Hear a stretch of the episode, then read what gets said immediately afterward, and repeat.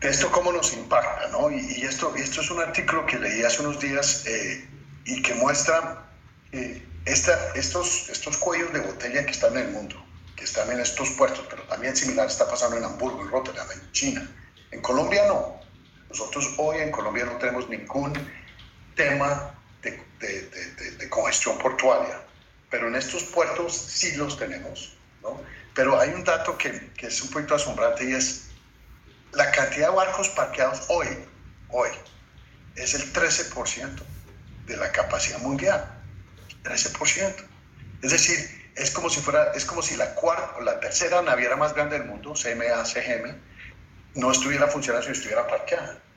Es 3.1 millones de teos están parqueados ahorita. Es decir, eso está causando estragos a nivel de costos y también a nivel de, de, de, pues de de la, cantidad de contenedores que hoy están en congestión.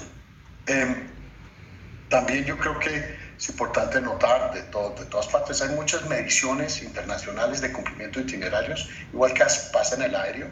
Hay una compañía que se llama Sea Intel que lo que hace es mide la, el cumplimiento de itinerario de todas las navieras.